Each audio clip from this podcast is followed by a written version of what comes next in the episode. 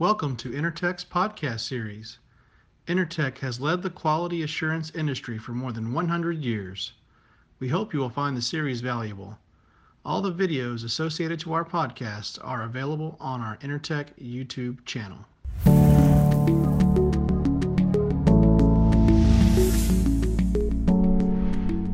Hello, and welcome to the Tank Calibration Tank Strapping webinar. Here you will learn about various methods to assess the capacity or volume of a product that a storage tank holds. Good morning, everyone. Thank you very much for that introduction. I just wanted to take a moment and uh, thank my friend Binod Kumar, who has been working in this content for a, for a long time now. And um, that's been very helpful for this presentation. Um, I just want to go over very quickly uh, our agenda for, for this webinar. And uh, first, we, we're going to start with the importance of tank calibration, why um, this should matter to um, tank operators and, and um, the oil and gas industry. Um, then we're going to move into the different methods of tank strapping and tank calibration. Uh, then we're going to go over the sources of error and accuracy considerations when using um, laser scanning technologies. Then we're going to go over the technologies uh, around time calibration uh, using laser scanning. And finally, we're going to talk about how Intertek is um, using the latest in technology and using the uh, new technologies in tank calibration to create solutions that are cost effective for our clients and services that are cost effective for our clients. So um, first, we're going to talk about uh, tank calibration importance in the oil and gas industry. And uh, the way I like to do that is through an example. So um, let's let's say that you have you're currently holding 200,000 barrels of crude oil in a storage tank and you are at the point of custody transfer. You're going to uh, deliver that to your client. So, uh, how do you know that you have 200,000 barrels of crude oil? So what you do is you have your inventory control, and what what it does is it measures the level within your tank. Uh, that's how we usually do it at the point of um, custody transfer. And so when you deliver to your client, he notices that there's 5,000 barrels of crude oil um, missing from your delivery. And so that is a problem that we face when we have inaccurate um, gauging tables at our disposal. Our inventory control and our loss control isn't correct.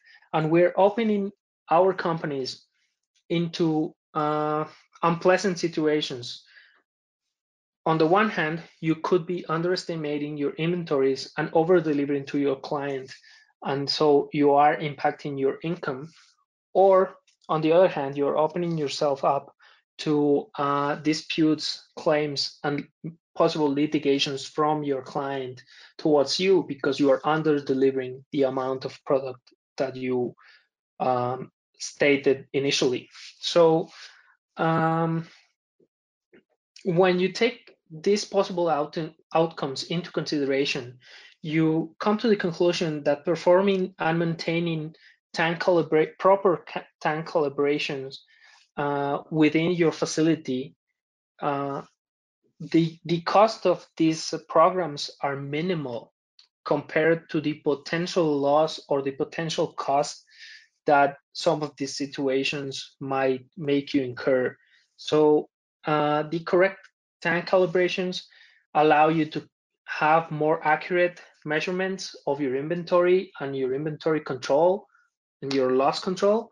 And it also uh, allows you to keep your customers happy because you are delivering the amount of product that they expect from you. So now we're going to go over some of the uh, process and the methods that we use for tank calibration. And um, I want, well, I want to, to point out uh, that there are two types of tank calibration. One is volumetric and the other one is geometric. What we are going to see in this presentation is only the geometric side, side of the calibration. And all the methods that we use, uh, be it strapping or laser technology, what they use or the principle behind them is always uh, physical measurements of the tank or some of the properties of the tank, physical um, properties of the tank, to estimate via calculation, via uh, computation, the volume and the actual volume of the tank and correlate that to level, to uh, product level within the tank. So that's what we want to do when we calibrate a tank. We want to get uh, an accurate correlation between uh, level within the tank to uh, total or actual volume of product. Some um, initial definitions, and we're going to talk about what deadwood is. Deadwood is anything within the tank or external to the tank that is going to affect our volume.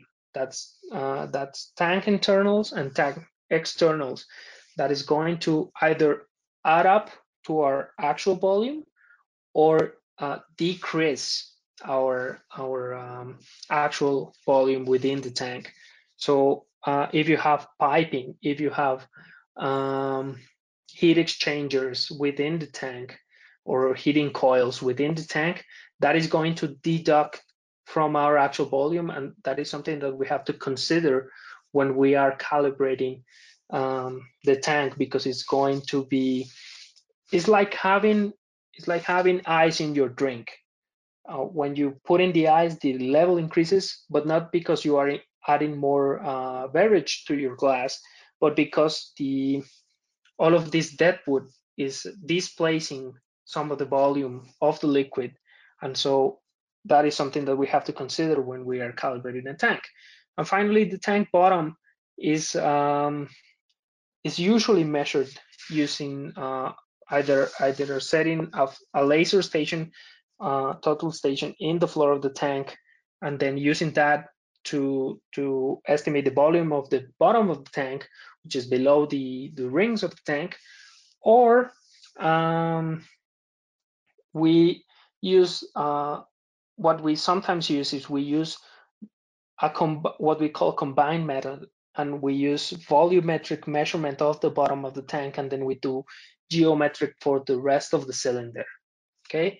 And that is going to provide us with uh, some reference points to um, accurately correlate level to volume and also it's going to add up to our total actual volume of the tank uh, so some of the methods that we are going to cover in this presentation are, um, as I mentioned, there are they are geometrical methods. And um, the API defines these methods in the, in the chapter two of its manual. And um, I like to think about the 2.2a method, which is the strapping method, as the father of all other methods. And that is not just uh, because it was one of the first methods that we use, and that's uh, because it comprises the physical measurement using a tape of the of the tank, but also because it has all the and it comprises all of the definitions and all of the calculations that you need to correlate the geometrical method that you are going to use later on to estimate the cylinder volume to level. So what you do is uh, all of the other methods that we see here, 2.2b, 2.2c, 2.2d, uh, we go all the way to J or H, if I don't, if I recall correctly. Uh, all of those other methods are just methods for uh, estimating the cylinder volume, but the 2.2a includes not only the cylinder volume estimation, but also uh, the procedure for calculating every other property that you require for um, for creating the gauging tables. So um, Okay, so going over the uh, cylinder volume estimation methods, the strapping method, as I mentioned, is uh, the physical measurement using a tape of the circumference of the cylinder, and you you do this. Um, well, a tank is constructed by rings, and rings are welded, put on top of each other, and they're welded together. And so what you do is you take each of the rings of the of the tank and you measure 20% from the bottom, 20% uh, the height of from the bottom, and then you measure the circumference at that point, and then you measure at 80% uh, from the total height, and then you measure the circumference again, and then you do this for every ring in the tank. And so uh, what you have to bear in mind with methods 2.2a and 2.2b is that you are going to have to uh, personally have someone uh, going up and down the, the walls of the tank in order to move around the straps or move around the, the trolley that you use in method 2.2b uh, in order to get the measurements that you require. And so uh, that creates uh, uh, somehow a hazard for the people that are performing the activity because they are uh, working, you know, in in in a very precarious position, hanging from the side of the of the tank. So um, method 2.2b is uh, what we call the reference line, optical reference line method. And what you use is you you pick a point in the first um, in the first ring of the tank, usually is the 80% of the height of the ring, and you measure the circumference, and then you use a magnetic trolley that you move around the side of the, and, and you, that you move around the, the side of the wall of the tank. And uh, what this trolley allows you to do is uh, measure very accurately the the warping around the wall of the of the tank in that vertical line. So you use the initial measurement as a reference, and then you see how much it deviates from that vertical line, that initial point, and that allows you to see uh, the difference in, in circumference or the difference in volume for each of the rings. And then you have, uh, you calculate um, an average uh, circumference or an average diameter for each of the rings, and then you use that to estimate the total volume of the tank. Then we move on into what are the optical methods, and um, the 2.2c and the 2.2d are both optical. They use uh, one uses a theodolite, and the 2.2d uses a laser station to create um, what this this equipment does is it measures distance.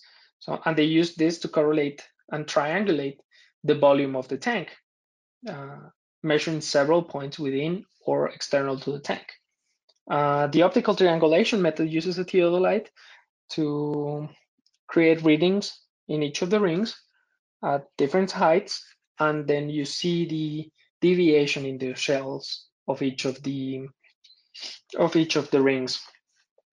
And then we go over into the internal electrical optical distance ranging method, which is the laser distance technology. And uh, one of the advantages, uh, or the laser ranging technology has many advantages, but one of the advantages that we um, have is that we have very, very good accuracy in and very precise measurements of distance because it allows us an accuracy of one uh, one one sixteenth of an inch over a 600 foot distance. So that's very very good uh, for measuring. And so, and the other one of the other main advantages that it has is that we don't have to have um, scaffolding or uh, people hanging from the roof of the tank in order to get um, the method uh, done or the procedure done. Uh, with the internal electrical optical distance method, you, ha you have the equipment inside the tank, so you do have to have the tank uh, emptied and um, operation needs to stop while the while the measurement is taking place, but uh, it has the additional safety, you know, the added safety uh, in comparison with the traditional, let's say, methods. Keep listening to the next part of this podcast.